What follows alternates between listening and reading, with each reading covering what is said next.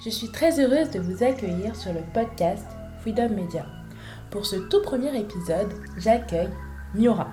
Miora est consultante, e-learning, et avant cela, elle travaillait dans les ressources humaines. Dans cette conversation, nous allons parler de e-learning, d'entrepreneuriat, de l'importance d'avoir un réseau. Je vous laisse dès maintenant avec l'épisode. Bonne écoute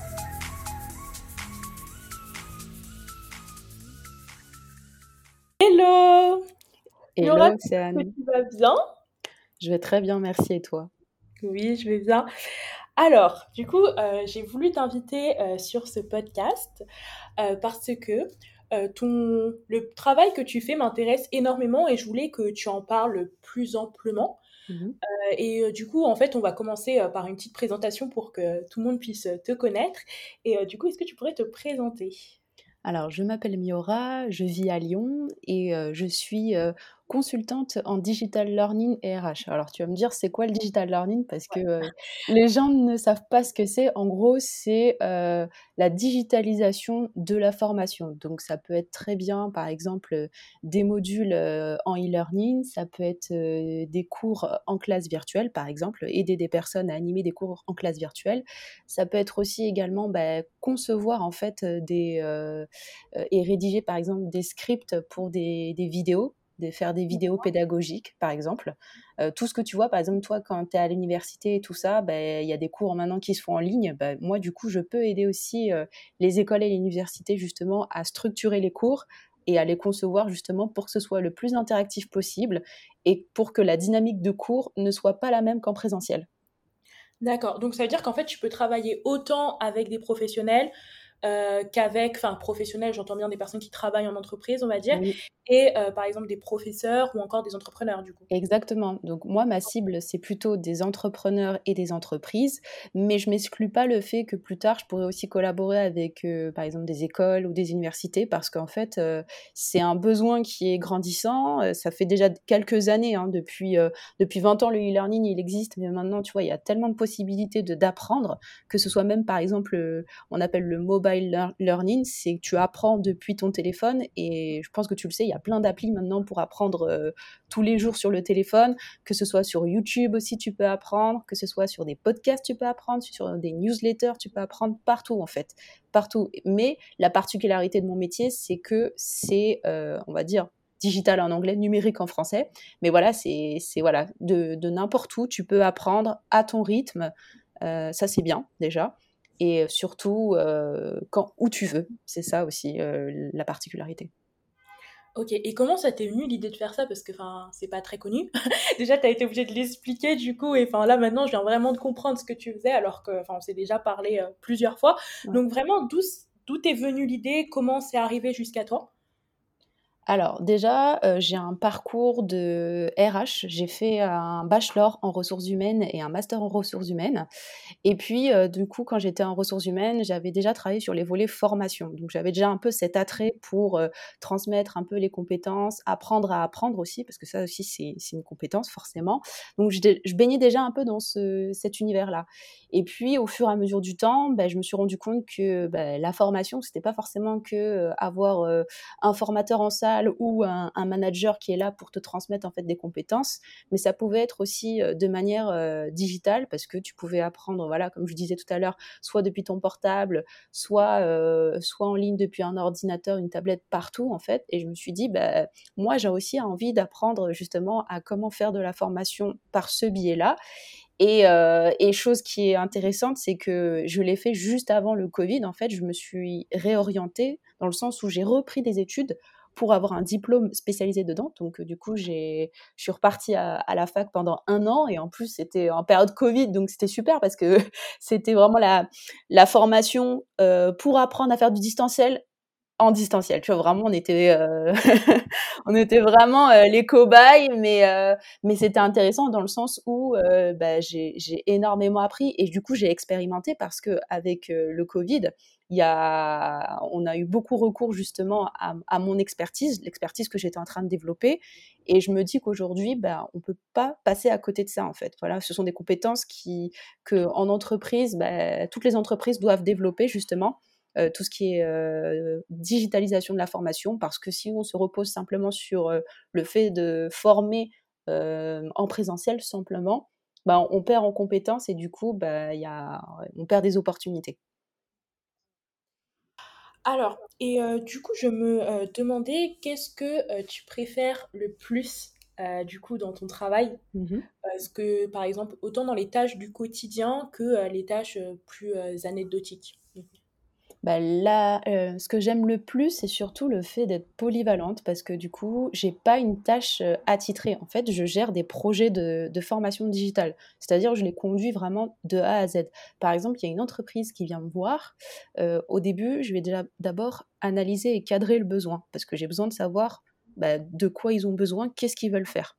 Donc déjà, j'ai une petite phase d'enquête pour bien comprendre si moi je suis en mesure de pouvoir les aider. Donc ça, c'est important parce que moi, si je suis pas en mesure de pouvoir les aider, je vais être très transparente et je vais leur dire non, je peux pas ou oui, je peux et puis je vais essayer de développer. Et puis au fur et à mesure, je vais leur expliquer voilà euh, ce que ce que je fais parce que du coup, je peux aussi faire donc comme je disais la structure, donc structurer des modules euh, de formation, c'est-à-dire euh, comment transformer en fait un besoin en objectif en activité et cette activité elle devienne des résultats aussi qui se transforment en compétences pour, euh, par exemple, des collaborateurs ou par exemple pour des, pour des, euh, des, clients d'entrepreneurs aussi, voilà. Et puis je vais aussi concevoir aussi, par exemple, sur des outils, donc euh, je maîtrise certains logiciels pour, pour en fait créer en fait des, des, modules en ligne. Et je maîtrise aussi certaines plateformes parce que justement, quand on crée des modules, bah, il faut bien les héberger sur des plateformes. Mais ces plateformes, tu es d'accord avec moi, il faut savoir les administrer. Donc voilà, il y a aussi cette partie technique. Donc, ce que, ce que j'aime aussi, c'est que je suis un peu un couteau suisse dans le sens où euh, chaque journée ne se ressemble pas et aussi parce que ça dépend des missions qu'attendent en fait les entreprises ou les entrepreneurs. Pour chaque besoin, euh, en fait, on va avoir besoin de moi de façon différente. Et c'est ça que j'aime, en fait, le fait de ne pas être cantonné à des tâches, euh, entre guillemets, bah, monotone, mais c'est vraiment je change tout le temps. Et en plus, dans le quotidien d'entrepreneur aussi, bah, il y a le fait aussi qu'on doit aussi gérer euh, sa prospection commerciale, on doit gérer aussi euh, son, sa comptabilité, on doit gérer aussi sa communication sur les réseaux sociaux, notamment, on en avait déjà parlé. Donc voilà, il y a énormément de choses derrière aussi qui fait que en plus de mon travail, il y a tout le quotidien d'entrepreneur qui, bah, qui prend le dessus aussi. Donc, euh, ce qui fait que voilà, les journées sont bien remplies. Et donc, du coup, c'est un peu pour ça que tu as choisi euh, plutôt euh, cette voie euh, de l'entrepreneuriat au salariat, du coup, pour pouvoir avoir cette liberté de pouvoir faire, bah, du coup, plein de choses, mais aussi un peu quand tu le veux. Il y a ça déjà, le fait de pouvoir moduler son emploi du temps. Moi, c'était vraiment quelque chose. je, en fait, le fait d'être salarié, en fait, je faisais déjà de, beaucoup d'heures, mais du coup, ça a rythmé ma, journée de 9h à, de 9h à 18h30 environ. Puis aussi, je ne vais, pas te, vais pas te cacher que le fait de ne plus dépendre des transports aussi, euh, je travaillais à Paris, donc voilà, j'avais parfois une heure, une heure et demie de transport. C'est lourd au quotidien à gérer, ça faisait quand même trois heures après euh, aller-retour je trouvais que voilà, enfin perdre trois heures en fait dans les transports, ça me fait perdre trois heures de travail. Et en trois heures de travail, si je suis concentrée, je peux être très efficace. Donc il y a ça aussi. Et il y a un troisième facteur aussi qui, entre en jeu, c'est euh, non un, un, troisième et un quatrième. Le troisième, c'est vraiment euh, le fait euh, de pouvoir comment dire être avec d'autres entrepreneurs aussi, avoir un, un réseau d'entrepreneurs autour de moi parce que du coup, souvent on m'a dit, est-ce que tu as peur d'être seul t'as pas peur d'être seul justement parce que tu vas, entreprendre. Mais non, en fait, si on est seul, c'est parce que pour moi, on le choisit. On choisit de, de, ne pas se connecter à d'autres personnes, on choisit de ne pas se créer un réseau. Et euh, moi, je me suis dit, bon, bah, je peux faire mon travail, enfin, travailler de chez moi seul, mais sans pour autant me sentir seule, parce que je sais que derrière, je vais construire un, réseau, je vais me connecter avec des personnes pour que justement je sois plus, euh, bah, moins isolée, confronter mes idées et tout ça. Et la quatrième chose, c'est que euh, dans ma famille, on est beaucoup d'entrepreneurs aussi, donc euh, du coup, ça motive, et mon père aussi l'est, donc depuis toute petite, en fait, je savais que c'était par ce biais-là que j'allais m'épanouir, en fait. Ouais, et ça, c'est super d'avoir une famille comme ça qui est entrepreneur, parce que au moins tu le vois comme une voie qui est possible, euh, contrairement à des personnes que euh, toute leur famille euh, sont dans le salariat tout le temps et que en fait l'entrepreneuriat ça fait peur et que du coup bah se dire quand on va leur dire oui j'ai envie d'être entrepreneur ils vont directement dire oui bah peut-être que fais du salariat avant fais pendant 10 ans puis après tu verras et en fait un peu donc une famille qui va brider à la place d'apporter et dire bah oui, vas-y, fonce. Et ça, c'est ça qui est super, je trouve, quand du coup, tu as une famille d'entrepreneurs. Après, tout le monde n'a pas cette chance. c'est vrai. le seul truc un peu dommage. Et du coup, quand tu parlais des transports, ça c'est ça c'est tellement vrai parce que bah moi du coup je suis en, alternance mmh et du coup j'ai quand même une heure de transport aller, une heure retour. Et c'est clair que je le sens. je le sens clairement et aussi dans les projets, on peut avancer beaucoup moins en fait dans ces projets quand on a une heure de transport. Même si pendant, pendant les transports, on peut faire des choses utiles. Enfin, moi, personnellement, j'ai pas la force. C'est ça. Mais euh, voilà. Mais du coup, je voulais un peu rebondir là-dessus parce que euh, c'est trop, trop vrai. Et euh, du coup, bah là, je vais poser une autre question que, que j'aime trop, du coup, c'est est-ce que tu penses que le digital, c'est réellement une opportunité ou juste quelque chose, une voie possible, mais voilà, quoi. Il y en a plein d'autres. Ah ben clairement, tu vois, parce que pour moi déjà, euh, l'entrepreneuriat ne prend pas en compte, par exemple, euh, ton expérience passée et tes diplômes. Et ça, j'aime. C'est ce que j'aime aussi, parce que ça donne la chance aussi à, entre guillemets, à tout le monde de pouvoir se réaliser euh, professionnellement.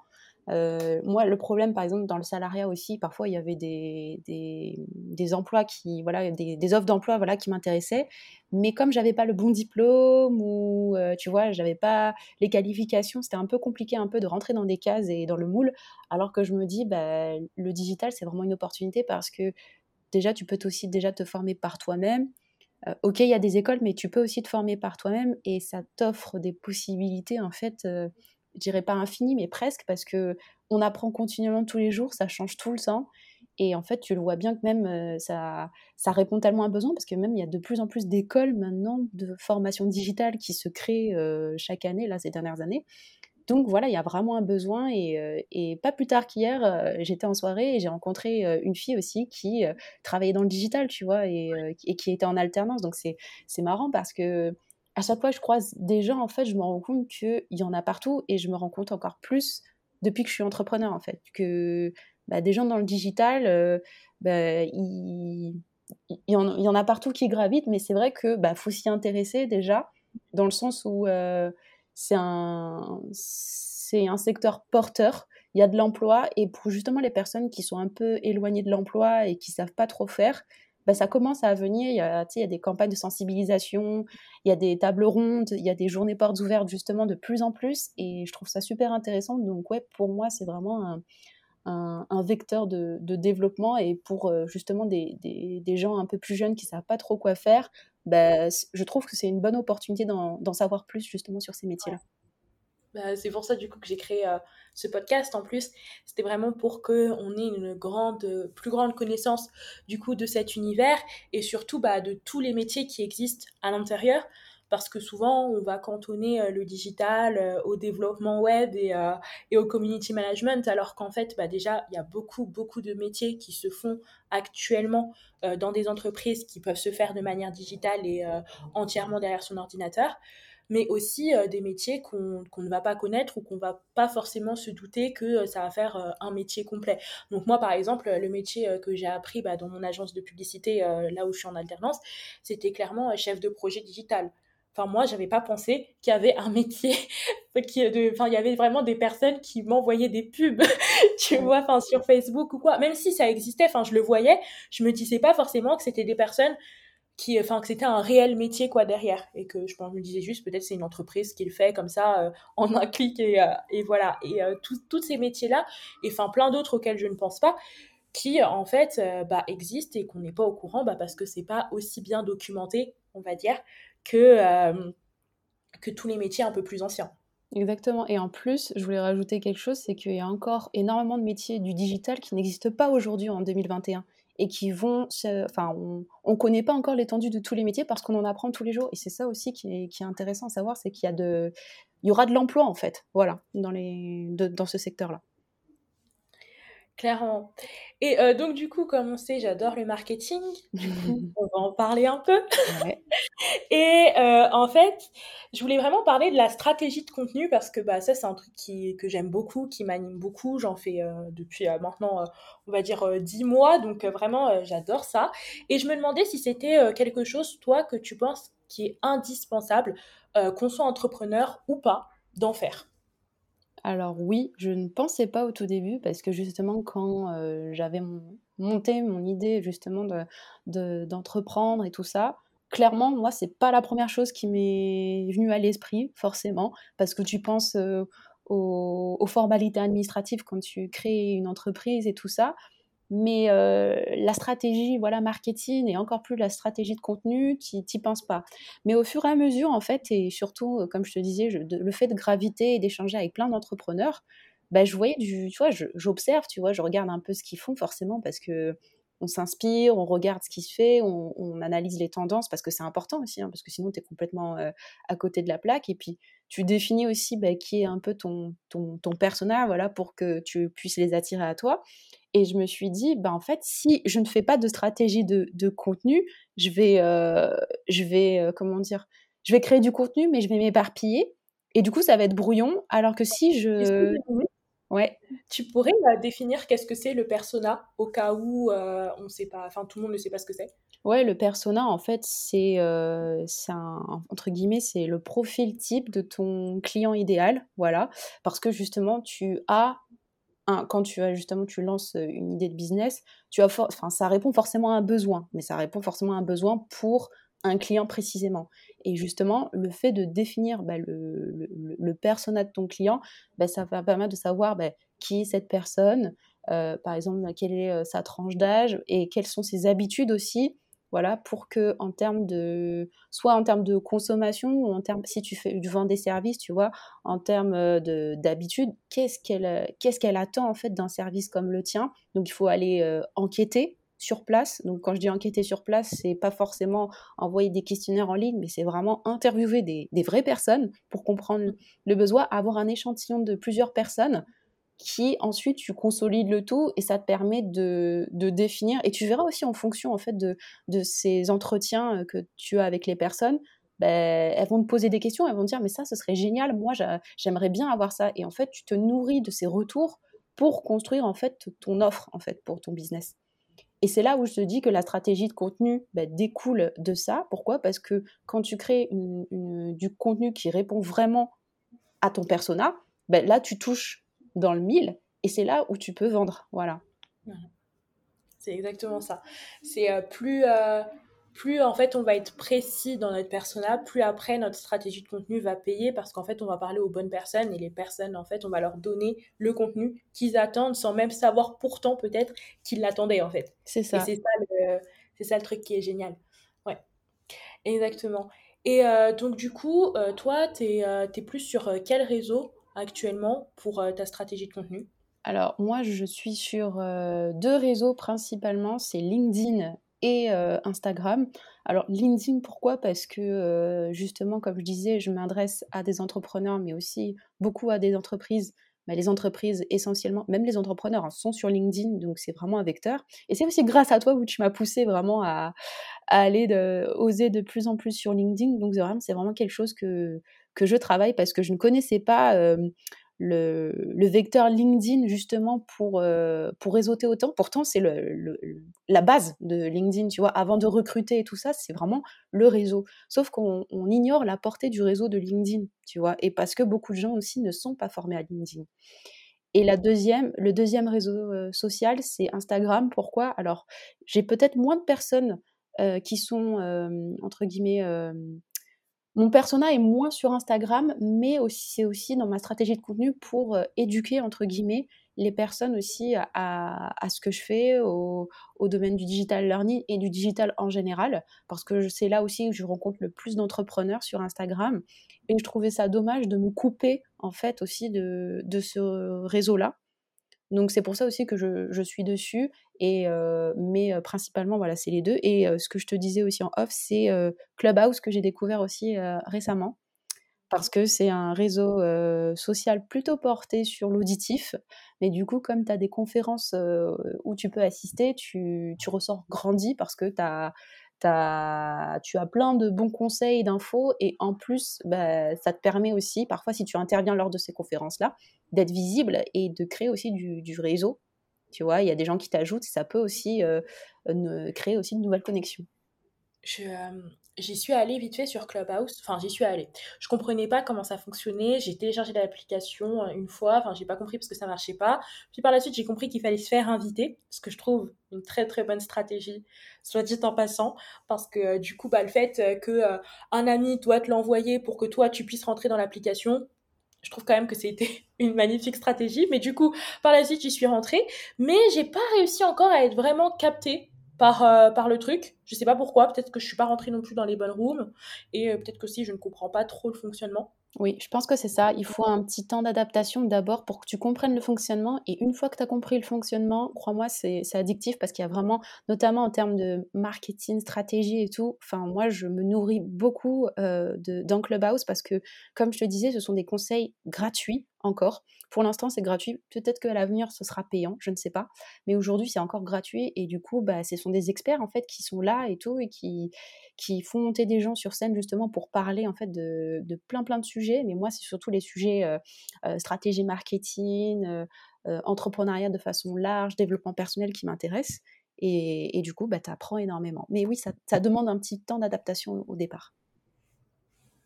Oui. Et euh, en fait, là, je me, enfin, je me posais une question, euh, du coup, c'est euh, selon toi, comment on fait pour développer son réseau? Parce qu'en fait, comme tu le sais, ce podcast, il va surtout être à destinée donc des étudiants, mais aussi donc des personnes qui veulent, enfin, travailler dans le digital, qui, je pense, au départ, n'auront peut-être pas beaucoup de réseau dans ce, dans ce milieu-là. Donc, comment on fait en général, en soi, pour développer son réseau? Alors moi, c'est pareil. Moi, je suis partie de, bah, de zéro. J'avais pas de réseau. Et au début, bah, j'avais un peu cette croyance limitante en me disant comment je vais me lancer dans l'entrepreneuriat alors que j'ai zéro réseau? Mais en fait, c'est faux. Pourquoi? Parce que rien qu'autour de nous, que ce soit des voisins, des copains et tout ça, la famille, les amis, déjà ça, c'est un premier réseau. Mais en fait, il y a plusieurs degrés de réseau. Et puis, après, par exemple, les amis d'amis ou les amis de la famille ou les connaissances de connaissances, en fait, ça, c'est une deuxième couche de réseau, et ainsi de suite. Donc, en fait, moi, par exemple, quand j'ai créé euh, mon, compte Instagram, par exemple, euh, il y a quelques mois, j'avais vraiment euh, zéro personne qui me suivait. Mais en fait, c'est en, déjà en créant déjà une petite stratégie de contenu, même si elle n'était pas autant affinée qu'aujourd'hui, bah, j'essayais de, par exemple, de, trouver des comptes qui, qui m'inspiraient. J'interagissais aussi avec les gens, c'est-à-dire que je commentais, je likais, Et puis en fait, quand tu poses aussi des questions de façon sincère aux gens, de savoir qu'est-ce qu'ils font, tu vois, va essayer de creuser, mais en fait, c'est comme ça aussi que tu arrives à créer du réseau, parce qu'il suffit pas de dire ah je like et je commente et on, s'arrête là. En fait, créer du réseau, c'est vraiment un travail, c'est comme un marathon en fait, c'est vraiment tu, tu, tu, te prépares et tout, et en fait, tu as, ta course et tout, ben, c'est pareil, tu vois, tu, tu, tu, prends le temps d'interagir avec les gens, tu prends le temps aussi de, de t'inspirer de ce qu'ils font, et, euh, et, ensuite, bah, tu construis ça petit à petit. C'est pas du jour au lendemain que ça arrive et tout. Enfin, quand on voit les comptes qui ont, qui ont, comment dire, qui ont explosé et on sent qu'ils ont, ils ont du réseau, ben, même si ça peut être, euh, ça peut arriver rapidement, euh, bah, ça prend du temps, tu vois. Et le nombre d'abonnés, ça veut pas dire que tu as beaucoup de nombre d'abonnés, que tu as du réseau, tu vois. Parce que le réseau, c'est vraiment tu, prends le temps d'échanger avec les gens. Donc ça, je te parle sur Instagram, mais sur LinkedIn, c'est encore plus vrai. Parce que sur LinkedIn, c'est vraiment que ça. Donc, tu vois, euh, rien que déjà quand tu t'inscris, tu vois, ce qui est énorme, c'est que tu t'inscris sur LinkedIn, tu as déjà toute une suggestion de personnes, rien que parce que tu as entré ton adresse email par rapport à tes contacts, par rapport à ton numéro de téléphone, qui sont préenregistrés et qui sont suggérés déjà. Donc, toutes ces personnes suggérées, ce sont aussi euh, quelque part des personnes de ton réseau, tu vois tu vois. Donc, au fur et à mesure, en fait, tu te rends compte que bah, tu commences à ajouter des gens sur LinkedIn, mais faut pas ajouter euh, n'importe qui. C'est pas parce que euh, Monsieur Tartampion t'ajoute qu'il faut l'ajouter. Non, il faut vraiment euh, ajouter les personnes qui, on va dire, qui, qui peuvent t'apporter quelque chose dans le sens en termes d'apprentissage, en termes d'inspiration et tout ça. Voilà, faut pas prendre. Enfin, moi, au, départ, j'avais tendance à vouloir un, accepter n'importe qui en disant ouais je vais avoir plein de personnes mais encore une fois, si tu as plein de personnes que tu suis, mais euh, tu n'interagis pas avec elles, tu les connais pas, ça ne sert à rien, ce n'est pas du réseau. Vaut mieux prendre peu, moins de personnes, mais des personnes qui, qui vont t'inspirer, qui ont, entre guillemets, de, de la valeur, qui vont t'apporter de la valeur en termes de contenu et tout ça, que des personnes qui, justement, euh, ne, ne seront pas nécessaires, mais je dis mais nécessaires entre guillemets parce qu'elles vont, elles vont pas t'apporter en termes d'échange, il y aura rien. Et en fait, c'est juste une personne lambda qui sera dans, dans tes contacts LinkedIn, mais sans plus.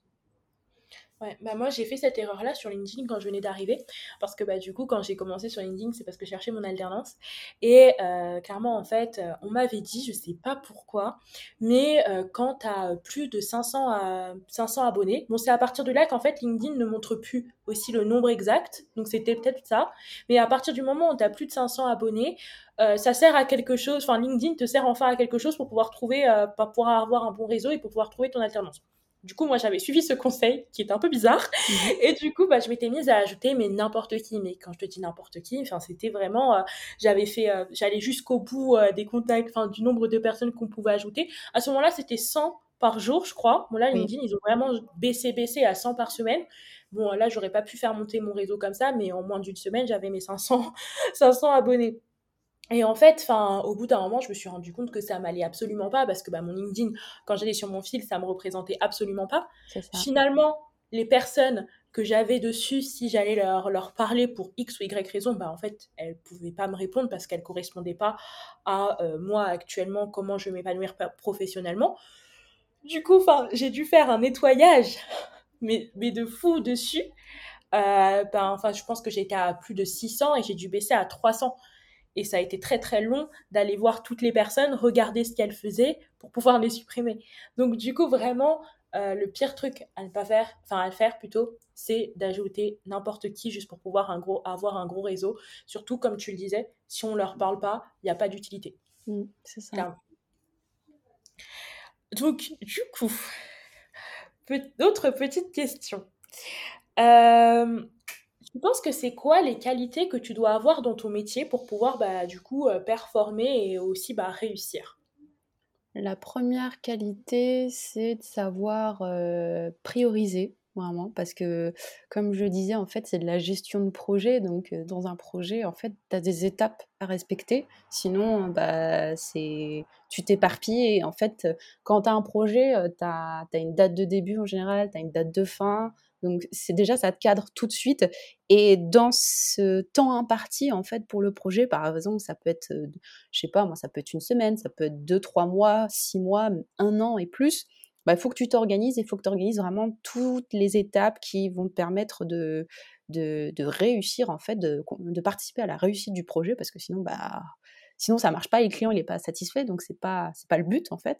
Donc vraiment savoir prioriser et puis aussi, je dirais la créativité parce que ça veut dire que créativité dans le sens aussi être en veille tout le temps parce que il y a tout comme je disais c'est un métier nouveau il y a des innovations qui arrivent tout le temps euh, tu as des mises à jour par exemple de logiciels qui arrivent tout le temps donc il faut que tu saches aussi ce que c'est il faut que tu ailles tester aussi et puis aussi en termes de de, conception parce que tu vois, euh, si t'aimes pas euh, concevoir des ressources multimédia, par exemple, si tu sais pas euh, créer des vidéos animées ou des trucs comme ça, si t'as pas un peu ce, ce, potentiel un petit peu créatif, il y en a qui l'ont pas, il y a des gens qui l'ont pas, c'est pas leur truc, ce que je, ce que je peux comprendre, mais si tu n'as pas ça, en tout cas dans mon métier, tu tu auras du mal à te projeter. Donc, pour moi aussi, la, créativité est importante et c'est pour ça aussi que j'ai voulu faire ce métier-là parce que, comme je disais, il n'y avait pas que la partie technique, il n'y avait pas que la partie gestion de projet, il y a aussi cette part créative.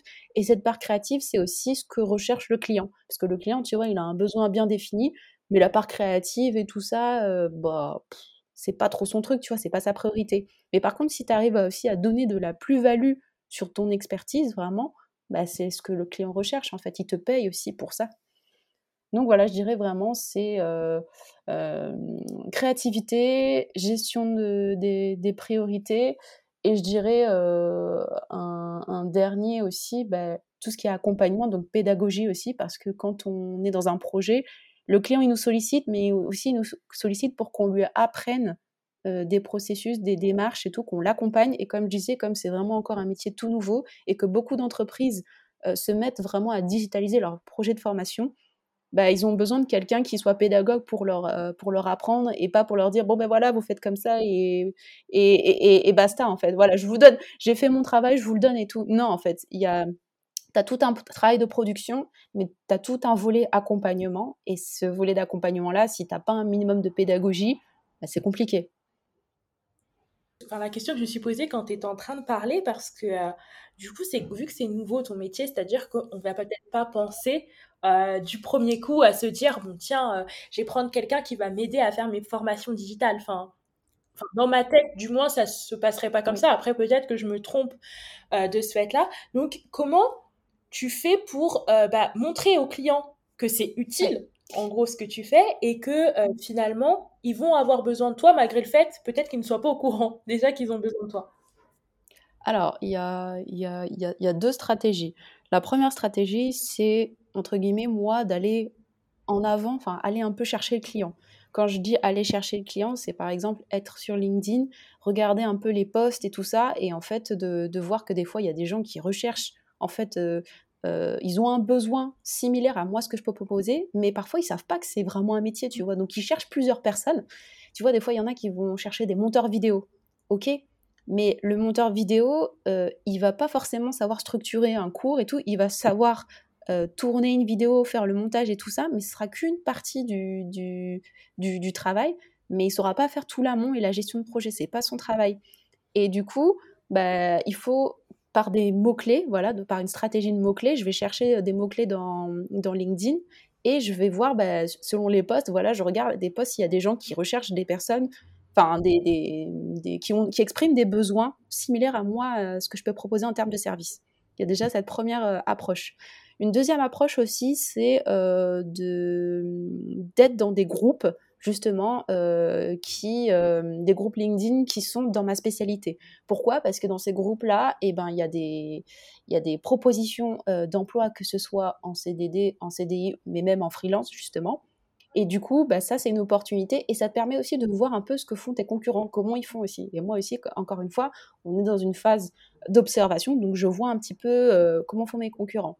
Et la troisième chose aussi, c'est comme on disait tout à l'heure, c'était la stratégie de contenu parce que cette stratégie de contenu-là, si euh, elle est efficace et euh, elle est adaptée, bah, du coup, si tu utilises aussi les, bons mots-clés, si tu crées, on, si on voit que tu es impliqué, par exemple, tu as, un visuel qui sort un peu de l'ordinaire, parce que sur LinkedIn, on a l'habitude de voir des textes, par exemple, mais si tu crées un visuel un peu plus, euh, un tout petit peu plus élaboré, ça va attirer l'œil et si ça suscite aussi des si tu mets un petit appel à l'action une petite question à la fin ben, s'il y a des commentaires ben, les gens vont voir un petit peu ce que ce que tu fais. Donc moi voilà il y a aussi les, les clients m'abordent aussi comme ça sur LinkedIn. Et puis il y a une deuxième chose c'est aussi le fait d'être sur des plateformes spécialisées des plateformes de freelance où tu détailles ton profil. Et comme tu détailles bien ton profil ben, il y a des clients forcément qui cherchent euh, des gens euh, avec euh, des compétences similaires aux miennes et qui me contactent dessus D'accord. Euh, et du coup, ma, ma, ma petite euh, question, bon, j'adore toutes mes questions en fait, parce qu'à la fin, j'arrête pas de dire, «Ah, j'aime bien celle-là, j'aime toutes mes questions. Mais euh, en fait, c'est surtout au niveau des études qui, je pense, sont souvent des croyances un peu limitantes. Et dans le digital, ça allait encore plus parce qu'il y a peu d'études par rapport à ce qu'on veut faire. Donc, par exemple, et, enfin, surtout qu'en plus, il y a des fois beaucoup de demandes. On va demander à une personne d'avoir beaucoup, beaucoup de compétences. Donc, par exemple, dans le community management, euh, il y a certaines annonces. On va demander d'être monteur vidéo, d'être graphiste, euh, d'être euh, géré des réseaux sociaux et j'en passe. voilà, vraiment beaucoup de choses. Et donc, du coup, en fait, c'était une question surtout au niveau des écoles. Est-ce que tu penses qu'il faut, enfin, forcément euh, être issu d'une grande école pour pouvoir bah, réussir sa carrière. Donc peu importe, donc sa carrière entrepreneuriale, sa carrière euh, salariale et euh, tout ce qui peut exister. Moi, la réponse que, que j'aurais, c'est non. Non, et heureusement, parce que c'est pas ce que c'est pas parce que ton diplôme ne te définit pas déjà, et c'est pas parce que tu as un diplôme d'une grande école que tu vas être que tu vas être bon techniquement, que, que tu vas performer en entreprise, c'est vraiment quelle valeur en fait par rapport à, après ton diplôme, quelle valeur tu, tu, crées par rapport à ça, à ton expérience en fait. Moi, je suis plus partisane de l'expérience que du diplôme. Après, je sais qu'en France, euh, c'est un peu l'inverse encore qui, qui, euh, qui prône. Mais en tout cas, pour moi, l'expérience fait beaucoup. Et quand je dis l'expérience, c'est pas forcément l'expérience que tu as acquise en entreprise, mais toi aussi, en tant que personne, en tant qu'apprenant, l'expérience que tu t'es faite, surtout bah, le fait d'apprendre en autonomie, tu vois. Euh, moi, c'est ce que je fais beaucoup parce que, comme je te disais, dans les offres d'emploi que je voyais, souvent ils demandent le mouton à cinq pattes, faut pas se leurrer. Donc, euh, du coup, tu fais, comment tu fais pour rentrer un peu dans les cases? Donc, après, sans non plus sans non plus enfin, avoir un équilibre et tout ça, mais je me formais aussi beaucoup en autonomie, en plus de ce que je faisais à l'école, pour avoir des compétences un peu différenciantes des autres, tu vois. Mmh. Et c'est ça aussi qui fait que dans un profil, quand on voit que, ok, tu as ton cursus scolaire, tu as fait tel et tel diplôme, mais après, par exemple, tu t'es euh, engagé dans une association pour le digital, parce que ça existe maintenant. Avant, il y a quelques années, ça n'existait pas, mais maintenant, il y a beaucoup d'associations euh, dans le digital, et notamment, par exemple, pour les femmes, tu vois, dans le digital, dans la tech et tout, il y a des assos spécialisés. Par exemple, si on voit que tu es impliqué, bah, tu vois, ça, ça retient l'attention. L'attention. Euh, si on voit aussi que, je sais pas, tu as appris à, toute seule à, maîtriser tel et tel logiciel de montage vidéo ou que tu apprends tel et tel code toute seule ou, euh, voilà. Enfin, on voit que tu es autonome et ça, ça donne envie de se projeter avec toi plus que des diplômes. Enfin, ça, moi, c'est mon, mon avis. Mais en fait, euh, comme tu disais, en France, on retient plus euh, les études, mais je trouve qu'en fait, c'est les deux. Parce qu'en fait, euh, d'un côté, je trouve que quand tu fais une école, on va dire, soit petite, soit moyenne, mais enfin voilà, les écoles un peu pas connues et un peu pas estimées, on va demander que tu aies autant d'expérience que d'études. Donc, c'est-à-dire exactement, enfin, limite euh, kiff-kiff, alors que des fois, tu as fait des études qui, enfin, c'était impossible que tu aies de l'expérience en même temps et on va quand même te demander les deux. Alors que, euh, par contre, quand euh, dans les parcours un peu plus grandes écoles, euh, donc c'est-à-dire dans le top 10, on va dire des écoles de commerce, là, j'ai l'impression qu'on va quand même plus être exonéré de cette attente parce que la personne vient d'une école de commerce. Donc, je sais pas ce que tu en penses. Oui, après, après moi, je, ne suis pas non plus en train de dire que je suis contre les diplômes et tout ça, pas du tout. Mais pour moi, comme je te rejoins sur le fait que les deux se valent, c'est-à-dire c'est important d'avoir euh, c'est important d'avoir une formation, c'est pas obligatoire, c'est quand même important d'en avoir une dans le sens où bah, ça te structure et comme je disais encore euh, tout à l'heure, le réseau aussi, ça te permet aussi de faire mmh. des copains et ton réseau aussi plus tard. Mais ça, c'est des choses qu'on ne pense pas. Moi, je te le dis là maintenant avec le recul, mais à l'époque, quand j'étais étudiante, je pensais pas que mes copains de promo et tout ça, ce serait aussi des gens qui feront partie de mon réseau, tu vois.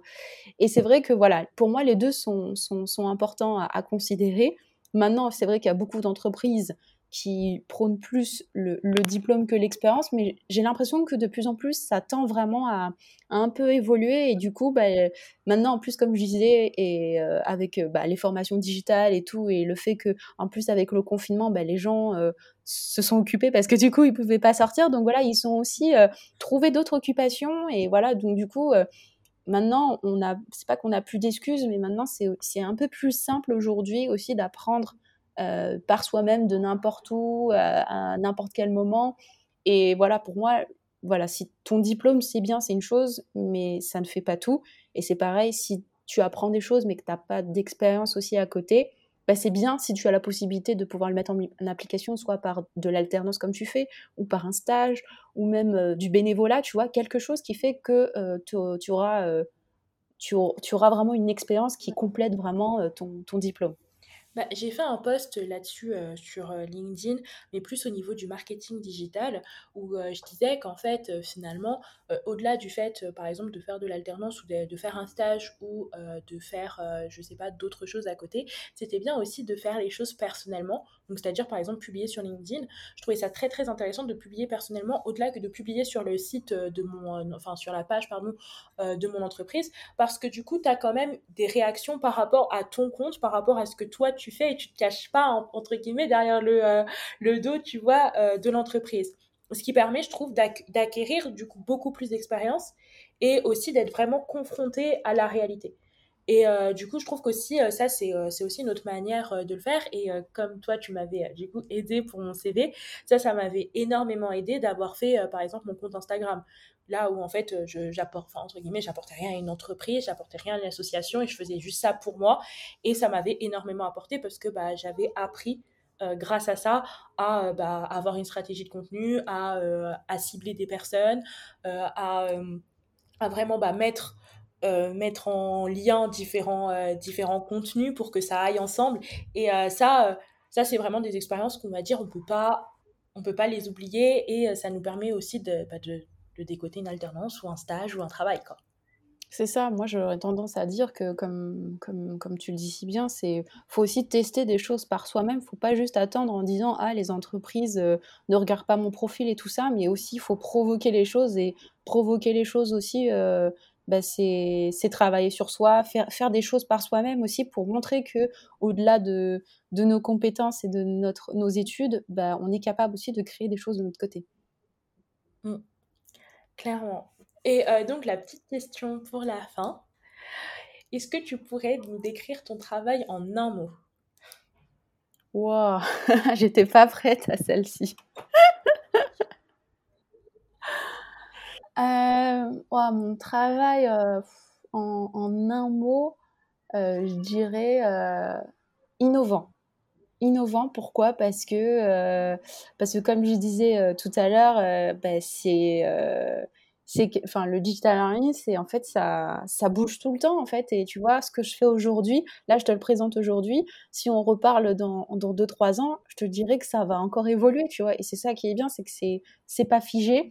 Euh, il y a beaucoup de choses euh, beaucoup de techniques aussi d'apprentissage notamment par exemple tout ce qui est euh, réalité virtuelle, tu vois, enfin ça va encore plus se développer qu'aujourd'hui, tu vois, donc il y a, énormément de, modalités d'apprentissage qui vont, évoluer d'ici les, les, les 5-10 prochaines années.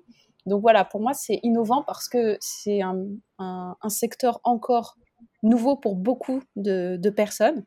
Et surtout en termes de métier, bah, de plus en plus de personnes aussi vont faire ce métier-là parce qu'aujourd'hui, on est euh, vraiment, je dirais pas aux prémices parce que ça existe depuis un, certain moment, mais comme ça a été mis en lumière aussi avec le Covid, bah, il y a de plus en plus de gens qui vont vouloir se réorienter dessus parce qu'il y aura aussi une forte demande. Et ça, ça mmh. commence déjà en fait. Bah, merci. T'as très bien répondu. En plus, j'étais surprise, donc ça va. Je suis contente. Ça va, j'ai bien rebondi. ouais, t'as très bien répondu. Eh bien, merci beaucoup euh, d'avoir accepté de faire cet épisode avec moi. Et bah, on va se retrouver dans trois ans pour voir comment ça a évolué ton métier. Bah oui, oui, carrément, carrément. Merci à toi en tout cas. Merci. D'avoir écouté cet épisode jusqu'à la fin. Si vous voulez plus d'informations sur Miora, je vous invite à la suivre sur LinkedIn et Instagram. Et vous pouvez aussi me suivre sur LinkedIn et Instagram. Je vous mettrai toutes les informations en barre d'infos. Et je vous dis à très bientôt